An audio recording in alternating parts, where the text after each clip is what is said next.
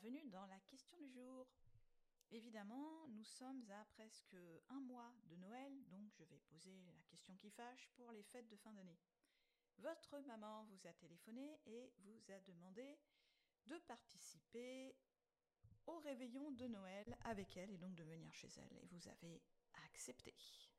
Vous avez accepté alors que vous savez que ça va être un moment épouvantable en famille, avec des grosses guillemets, que vous allez encore devoir serrer les dents et serrer les poings et serrer les fesses et tout ce que vous pouvez serrer d'autre dans votre corps pour ne pas lui dire ces quatre vérités devant vos enfants ou devant votre compagne ou votre compagnon, voire devant les autres personnes de la famille.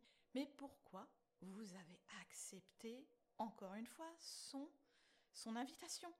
Qu'est-ce qui fait que vous avez accepté son invitation, que cette année encore, vous n'avez pas eu le courage, la force ou le déclic pour lui dire simplement Non, maman, cette année, je ne fêterai pas Noël avec toi.